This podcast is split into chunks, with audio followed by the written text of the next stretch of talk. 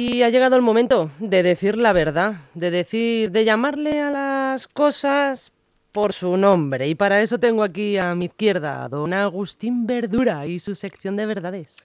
sí, buenas tardes Rocío, buenas tardes Jesús.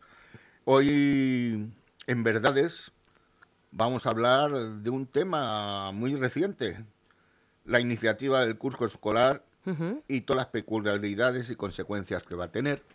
Antes quiero recordar que, como digo, que como hace dos programas hablamos del COVID, y señores, el eje radio, el NG Radio, hablamos de lo que podía pasar, y no es que queramos tener suerte, ni mucho menos, estamos en contra de ello, pero hemos acertado que una vez más el COVID está empezando a funcionar dentro de toda nuestra sociedad y que por favor, leganenses y todos los que nos escuchan, tengan ustedes mucho cuidado y cuídense. Sí que es verdad, Agustín, porque el otro día cuando tú lo comentaste, que lo comentamos tú y yo, ¿te acuerdas en el programa? Todavía no había ninguna publicación acerca de eso. No, no, no había ninguna publicación y yo sabía de que realmente se había erradicado esa publicación a partir de junio porque interesaba... Por las vacaciones. Por las vacaciones. Y estas han tenido unas consecuencias. De hecho, yo Ahora mismo en mi familia que está en Barcelona tengo tres o cuatro personas contagiadas con COVID y tal. Entonces, por eso. Bueno, pues vayamos pues a hablar de esto. El 6 de este mes comenzaron los más pequeños y unos poco más tarde van a empezar todos los de secundaria y bachillerato. Y la FP. En total, 8 millones de que inundarán las calles todas las mañanas, unos acompañados por sus padres y abuelos, y otros reuniéndose con sus compañeros y compañeras de clase, hablando de sus vacaciones y sus andaduras en estos meses que han estado de verano. Por fin, dicen los padres, sobre todo, los más mayores, pues se sienten liberados durante unas horas de su custodia y control. Y de los más pequeños es todo lo contrario aunque ellos no estén, pues tienen que cuadrar sus horarios para poder llevarlos, ir a buscarlos, o en muchos casos la responsabilidad, que es una cosa muy natural, se traspasan a sus abuelos y estos se lo dicen sin aviso previo, mm. que hoy tienes que ir a recoger al niño. Y siempre eh, están disponibles, ¿eh? Siempre. Y dispuestos. Siempre, porque están, yo creo, recordando cuando ellas eran padres y tenían a sus niños y eso las hace muchas veces más revivir más Una, asistencia diferente y estar en otro mundo. Pero analicemos cómo está la educación en nuestro país. ¿Cuántas reformas educativas ha habido en España? Mira, en España se han aprobado ocho leyes educativas en 40 años de democracia. Cada gobierno la suya, incluso a veces antes de que el anterior tomara destino, se han vuelto otra vez y tal, y no dependía del signo político.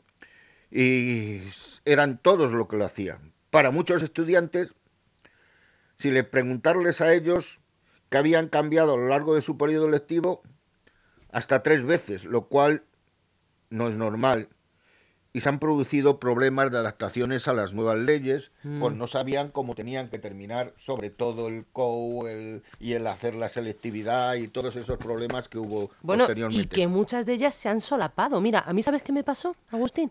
A mí me pilló justo el cambio de licenciatura a, grado. Y claro, al solaparse, bueno, había unas pautas de una cosa y otras pautas de la otra, y aquello era tremendo. Sí, sí, sí. Además no sabía mucha gente acá tenerse o por qué camino ir. Claro, claro, claro. Bueno, no te quiero interrumpir. Por favor, continúa. También la elección de los estudios universitarios, casi todos por las calificaciones necesarias, por no tener claro la salida laboral ni saber más de cómo es al, que al final ha, elegido. Hace que muchos cambien de carrera y otros su, por su poco interés tardan muchos en terminarla o incluso en abandonarla. Miren, yo creo, esto es una opinión, Rocío, pero yo creo que podría haber un curso puente, como antes lo había en la FP, que pasara por los diferentes oficios en estos nueve meses para elegir el que más le gustaba y pues que hubiera un curso puente en el que les informara si tenían tres o cuatro carreras elegidas, fueran, hicieran unos meses con esa carrera y eligieran. Esto evitaría muchos fracasos y muchas retiradas. Totalmente cierto. Y que la gente eligiera con criterio. En la universidad, como hay asignaturas comunes, sus notas de estas servirían durante este año para la, carrera que pudieran elegir posteriormente. En este periodo y conocer cuatro carreras, como digo, y podían gustarle, aparte, un asesoramiento personalizado de cada uno de los alumnos con un estudio estadístico de sus capacidades, así que decidan con seguridad la carrera. No todo el mundo vale para hacer todo y realmente eso hubiera una sensación de que le, por lo menos le informara. Le puedes preguntar ahora mismo a muchas personas que están eh, terminando y para hacer la selectividad y dicen, pues no sé si elegir tal o depende de la nota o tal, no sé qué. Eso es importante. Yo tengo mi hija, quiso ser fisio, no sacó la nota, tuvo que hacer un curso de FP para conseguirla y yo dije que no hay nada más importante que trabajar en lo que te gusta, porque al final eso es lo que te va a crear felicidad. Eh, eh, por lo tanto, como digo, no habría tanto fracaso universitario. Para avalar estos comentarios, España es el segundo país europeo, tras Rumanía, con más promoción de abandonados escolares prematuros. Jóvenes de 18 a 28 años que dejan la formación universitaria. Importante. Esta estadística hay que cambiarla rápidamente, creo. Por muchos de esos jóvenes su futuro no será nada claro, ya que seguro sus objetivos laborales, según está el paro juvenil, lo tendrán muy difícil de crear una situación de independencia y con ello viene después la frustración, pudiendo desembocar en la delincuencia y con ello la pérdida de libertad. También la falta de plazas tanto en las universidades como en la FP por la carrera que han elegido crea un grave problema. Miren ustedes, los alumnos que eligieron la formación profesional en el año 2022, la, la mitad tuvieron que irse a la privada porque no tenían plaza en la pública. Fíjate. La mitad. Importante. Bueno, la mitad, la mitad que pudiera, porque la claro, la privada no es no, eso es lo que digo, que la mitad que pudiera para poder y tuviera medios económicos. Eso es. Esto es, es una falta de previsión. Todo es sabido que trabajar es lo que acaba en lo que a uno le gusta y fundamentalmente, como he dicho antes, para la motivación personal y tener una vida laboral por lo menos, por lo menos que tengas y vivas con comodidad. Por otro lado, con el inicio del curso del nuevo el acoso personal y el bullying seguro que estará presente, por lo cual es un tema muy serio que hay que tratar en las primeras clases, por los profesores y los alumnos, y tener reuniones con los padres dándoles la información necesaria para que detecten muy rápidamente si sus hijos lo están padeciendo o siendo ellos lo que lo están haciendo. Eso es. Eh, y por supuesto que las sanciones tengan la responsabilidad que, que los hechos han producido y han tenido, pues solucionar al saber los niños jóvenes es sancionado con unos días de no ir a clase, es unas vacaciones. Hombre, de maravilla. ¿Me entiendes? Dice, pues mañana hago otra. Y muchos estos maltratadores dirán que bien de vacaciones, incluso si los expulsan, como que quiere, como no quieren estudiar, para ellos no será un castigo. Habría que castigarles leyendo el Quijote. Hay que hacerle que sus acciones le produzcan sensaciones negativas, que sepan estar cometiendo un acto violento. Para esto, cambiar su comportamiento, lo obliguen a cambiar haciendo trabajos y cursos, porque tener que ayudar a otros alumnos, a los mayores y trabajos en sociedad, con enfermos mayores y aparte de un seguimiento a él del departamento psicológico del centro. Totalmente. Y tal. Pero también es muy importante que los padres reconozcan que su hijo o su hija es un maltratador con sus compañeros y no intenten darle ninguna importancia diciendo es cosa de jóvenes y que su hijo no es así nunca y que, eh, es una tontería. No restarle defendiéndolo y no asumiendo la realidad de los hechos, ya que por todos es conocido las graves consecuencias que tiene el, bullying, donde muchos chicos y chicas lo sufren en su vida escolar, produciéndoles un rechazo al estudiar y al ir a clase todos los días. Algunos incluso se han quitado la vida por no poder aguantar esta situación. Según las últimas noticias, acaba con que el bullying reduciría el 22% de los homicidios y los suicidios que se realizan. Eso es. Casi uno de los cinco que se eh, suicidan es producido por el bullying en las personas jóvenes. Menos mal que las, que las novatadas están ahora totalmente prohibidas, pero estoy seguro que buscarán alguna situación sin que nadie se entere para hacerlas. Ante esta grave situación, creo que todos sabemos está aumentando cada día y creo que el Gobierno de la Nación, junto con el de las comunidades autónomas tenían que crear un código de sanciones disciplinarias, tanto para los chicos y chicas que cometan estas acciones violentas y de maltrato físico, psicológico, como para sus padres y tutores, que si no ponen los medios son también responsables de las conductas de sus hijos. Hombre, claro que sí. Como ya figura en el Código Judicial en otras situaciones al ser menores de edad. Después de repasar estas situaciones importantes con el inicio del curso escolar, se producirá seguro y hablemos ahora de cómo están las estructuras y los servicios de centros escolares. Casi siete de cada diez familias de ingresos bajos no tiene beca de comedor. Fíjate, anda. Y es una vuelta al cole marcada por una inflación. Un 30% de niñas y niñas de España se encuentran en una situación de riesgo de pobreza. Y son el 11% total de los coladores tienen acceso a la beca de comer. Por ejemplo, en Madrid, por no ejecutar un presupuesto, dejan a 8.000 niños y niñas que el año anterior ya tenían sin becas, las becas de comedor concedidas, pero seguro estoy que hay muchas más peticiones nuevas que incluso no están contabilizadas en esta cifra. Efectivamente. Ya que en España esta situación alcanza al millón de niños sin beca escolar. Que se dice pronto, ¿eh, Agustín? Es tal como está la economía que muchas familias tienen que ser prioritario, ya que si comen en el colegio la planificación laboral de la familia es muchísimo mejor en su trabajo y por otro lado, hablemos también de la calidad del catering. Cada día más los alumnos realizan la comida principal en el comedor del centro escolar. Sin embargo, a pocos les gusta comer en el colegio. Los padres muchas veces se preguntan si se debe a la calidad de sus menús o a la organización del mismo, ya que sus hijos deberían disfrutar de la experiencia, allí compartiendo la comida con sus compañeros amigos y no dejar de comer por los menús porque son poco atractivos y por supuesto que tienen los que tienen los que hacen los menús, ya que el propio colegio y los cáteres son contratados. Por poner otro ejemplo, de esto la Comunidad de Madrid desde hace seis años seguía manteniendo el mismo presupuesto en los comedores, 4,88, que ahora ha subido esto a las personas que no tienen beca. ¿Eh? Y ahora ha subido a 5.50 los padres que, tienen, que no tienen beca, cosa que no entiendo, pues si los alimentos y la cesta de la compra está subiendo, como ya hablamos la semana pasada, como la señora Yuso y su Pepito Grillo nos entera que para muchas familias, si tienen dos hijos, tendrían que pagar 242 euros al mes por la comida de sus hijos. Y durante los nueve meses del curso supondría un coste superior a 2.000 euros. Ah, ¿Eso viste, les? Esto es muy importante, muy grande, pero en los colegios concertados está la esta cantidad puede casi multiplicarse por dos.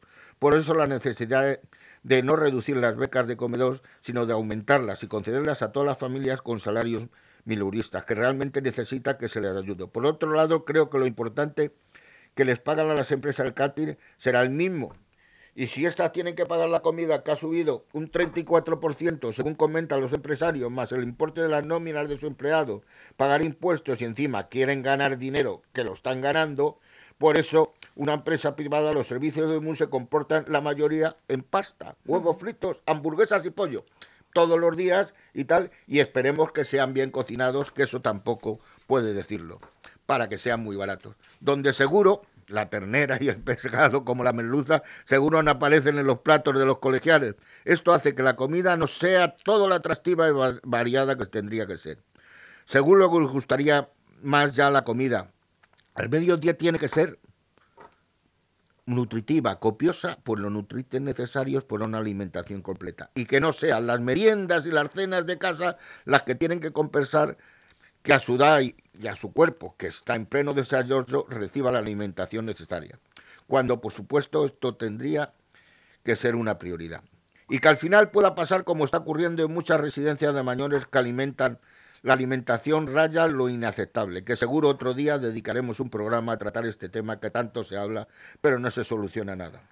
Volvamos de nuevo a los centros escolares. Su educación llega en septiembre, los niños acuden con fuerza y ganas al colegio. Están deseando de ver a sus compañeros y avanzar en el curso para sentirse mayores. Pero no ha pasado en un mes cuando llega la mochila cargada y los ojos de cordero degollado, porque saben que esta tarde no van a poder jugar con sus amigos porque tienen deberes y entonces llegan otros problemas ya. Que los padres, incluso los abuelos, tienen que repasar mentalmente sus estudios de cuando eran jóvenes. Vaya, para ¿eh? poder ayudar todas estas tardes con los deberes de sus hijos y sus nietos y nietas. Seguro, según un estudio realizado por el GRAP, un, psicólogo de California, dice que no importa si son muchos o pocos los deberes de estos pero, los niños los perciben normalmente como si fueran castigo. Y no se enfrentan a ellos solos, sino que esto envuelve a toda la familia y están implicados con ayudar, como he dicho antes. Yo, por ejemplo, cuando mi hija estaba estudiando la carrera, aparte de trabajar, yo le grababa en una grabadora todo cassette todos los que todos los que tienen todos los años para saber que estoy hablando temas de asignatura para ella cuando estaba trabajando incluso durmiendo lo del cassette, algunos no lo entienden, pero era un. A una, explícanoslo bien, ¿cómo lo hacías? Era, en una cinta que. ¿Cómo lo hacías? Yo grababa en una cinta, en un cassette, grababa toda la lección de que ella me subrayaba. Vaya. Y entonces ella, según iba andando o iba a los sitios, se colocaba los cascos y repasaba la lección. E incluso durmiendo, dicen que se queda en el subconsciente todo, pues durante la noche se lo ponía uno tres veces y tal, y así sacó la carrera. Y tal. Pero también cuando eran pequeños como todos he tenido que estudiar y recordar cosas para poderla explicar. Pocas cosas dan más quebraderos de cabeza que una familia que los deberes y los exámenes de los hijos. Han arruinado fines de semana, salida al campo, excursiones con los amigos y cumpleaños. Yo me pregunto por qué yo iba al colegio hace muchos años y los profesores explicaban rápidamente un tema. Luego decían, de la página tal a tal. Examen mañana. Eh, estudiamos ahora y luego hacemos unos ejercicios. Vamos. Porque al final la lección, porque tenemos tiempo, y porque si tenemos tiempo de hacerlo en casa, además podríamos preguntar nuestras dudas. Seguro estoy que el resultado educativo será mejor. Pero así el profesor tenía que trabajar más y, y quería hacerlo menos. Cada vez muchos de los nuevos enseñantes están teniendo que esto puede ser una realidad y creo, sinceramente, que algunas cosas de estas están cambiando. Y mirar, ¿por qué no aprendemos de países y ciudades en el mundo donde se considera prudente eliminar los deberes escolares en el hogar? Y tradicionalmente las tareas se radican, ya que en California, Santiago de Chile, Francia, Bélgica, California y Finlandia, siendo esta última la promotora de la idea, los resultados de los conocimientos que se adquieren los alumnos es muchísimo mejor y además la creatividad y la iniciativa de cada uno la están potenciando porque son estas fundamentales para el desarrollo personal cara a la sociedad actual que es tan competitiva. Hablemos del problema que hay en la actualidad, lo que está ocurriendo con la Comunidad de Madrid en el distrito de Valdeveras. El tercer es tercer mundista. Hoy en el siglo XXI en España los niños de primaria van a tener que dar sus clases en unos barracones que han colocado provisamente y no se sabe cuál será el tiempo que esto durará. Aunque tienen aire acondicionado y creo calefacción, al ser metálicos, cuando hace frío, aprieta y no todo se puede solucionar, seguro. Lo mismo cuando llueva. Todos conocemos el ruido que hace la lluvia sobre las estructuras metálicas y para dar clase a este ruido sería difícil que oigan las indicaciones de sus profesores. Si esto ocurre, pero lo más gracioso, Rocío, es que estos módulos no tienen servicios. ¿Qué me cuentas? ¿Y dónde van? tienen un módulo aparte, que llueva agua frío, tienen que salir a mear al módulo. Así salen poco, así no tienen excusas. Eh, y tal. Y entonces, igual como, como no tienen gimnasio ni sitio para hacerlo, pues hay un pórtico allí que les sirve para hacer los recreos y la gimnasia, que no creo que harán nada, porque eh, eh, es imposible que hacerlo. Como he dicho, esto es una situación del siglo pasado. Es un dicen para el curso 23 o 24 construirán los ejercicios necesarios para que vuelva a ocurrir. Pero aún no han colocado la primera pelea. La Asociación de Padres del Colegio Nuria Sper, que es la que tiene el problema y lo está tratando, ya el año pasado tuvieron que reubicar a todos los niños del centro en otros. Y esto les causó a los padres grandes problemas para llevarlos porque eran sitios diferentes. Y dicen, ¿por qué le piden ahora a Ayuso que con la misma velocidad que ha construido el Hospital Central haga las clases? Y que le, que le faltan al colegio. Seguro que en el, menos, el mes de enero, como muy tarde, los niños estarían en clase y fuera de esos contáneos. Esperemos pronto que revierta esta situación, pues esas eras tempranas es fundamental su educación y podría estar comentando las situaciones puntuales de diferentes comunidades, pero solo en Madrid hay casos como el que he contado. Pero creo que nosotros, nuestro interés es más, está más centrado en nuestro entorno social. Por eso, como he dicho y repito, me he centrado en la Comunidad de Madrid. Termino este tema de tanta actualidad, aunque podría estar hablando sobre el, pero en el tiempo, sobre el, el, tiempo del eje radio es limitado para tratar la información y la actualidad siempre en favor de a partir de ahora les voy a pedir que den su opinión para nosotros, que es muy importante, de forma de hacerlo a través de nuestras páginas web, que es SLGN Radio, en Twitter, en Facebook e Instagram, y el teléfono de WhatsApp que tenemos, apúntenlo por favor, el 676-352-760. Repito, el 676-352-760. Y también les recomiendo que se cuiden, pues como les he dicho al primera hora, que el COVID está aumentando. Y ya son muchos los hospitales que están creando problemas en muchos casos. Muchas gracias. Y ahora unas rimas, como siempre, sobre la educación escolar y la vuelta al colegio. A por ello, Agustín. Mi vuelta al colegio. Han terminado las vacaciones y de nuevo tengo que ir al colegio y al curso comenzar. Tengo ganas de ver de nuevo a mis compañeros y amigos con ellos comentar. Como he pasado yo estos tres meses con mi familia y cada mi vida personal. Ver a los nuevos profesores que este año se encargarán de las asignaturas enseñar. Pero todo no será tan bueno, pues no quiero un año más tener el bullying que aguantar. Yo tengo miedo y no quiero nunca más esa violencia física y psicológica volver a pasar. Y lo peor de todo es que hay muchos profesores que no creen que les digo la verdad. Mis padres una otra vez al director del colegio le quiden por favor que esto pare ya porque si no es así, mi salud mental a otro colegio diferente seguro me cambiarán. Yo quiero seguir con mis amigos que en el colegio tengo y poder con ellos estudiar. Mi cabeza dice que esta situación que vivo una vez por todas tiene que parar, pues se me pasa por la mente pensamientos que me impulsan con mi vida a acabar. No me importa que el colegio haga frío o calor, pues para mí eso no es lo peor que no tengan medios como los niños ricos tienen los privados tener, que cuando vayamos al gimnasio el material deportivo este año se vuelva a romper. Y menos mal que este curso las novatadas por ley están prohibidas, esperamos, pero encontrarán manera de hacerlas los mismos que por miedo nosotros callamos. Porque no, no, no, no pueden poner a estos alumnos un castigo ejemplar y parar su agresividad pues el poder estudiar en paz, aunque la instalación esté mal, te da tranquilidad. Y estoy seguro que hay dos cosas que seguro mejorarán. El gran abandono escolar y por supuesto que todos asistamos a clase sin terrorismo, sin terrorismo que tener que aguantar. Por la educación de nosotros, aunque los planes de estudio no paren de cambiar y no sea difícil muchas veces poder esto sin problema en nuestra mente reciclar. La educación de sus gentes hace que un país tenga siempre un respeto de los demás. Y aunque el trabajo de lo que tú has estudiado de no, no puedes encontrar, yo te aseguro que si no te rindes y luchas cada día al final, lo que te gusta, trabajarás. Pero para eso, como he dicho antes, la violencia en los colegios tiene que sufrir encontrar y que nadie por el bullying tenga muchos, como muchos ya han hecho, su vida terminar. Luchemos juntos por los problemas de la educación que hoy con estos acabar. Luchemos también todos por la cultura de nuestro mejor, pues es nuestro mejor patrimonio nacional. Luchemos porque los gobiernos que tengan esto, para todos ellos sea una prioridad.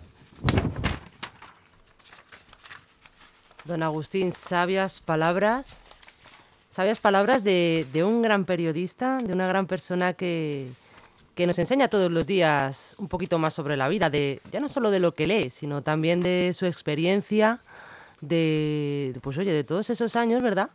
Que poco a poco ha ido acumulando cositas y, y bueno, que si lo unes a todo lo que usted consulta todos los días en las redes sociales, en informativos.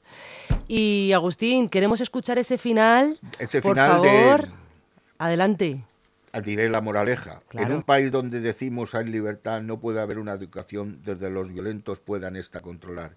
Y en un país donde nos sentimos orgullosos de vivir en paz, tenemos que acabar con esta lacra que hay en nuestra sociedad. Muchas gracias y buenas tardes a todos. Una vez más, queridos oyentes. Y repito, palabras sabias, Agustín. Muchísimas gracias por estar aquí un día más con nosotros. Gracias.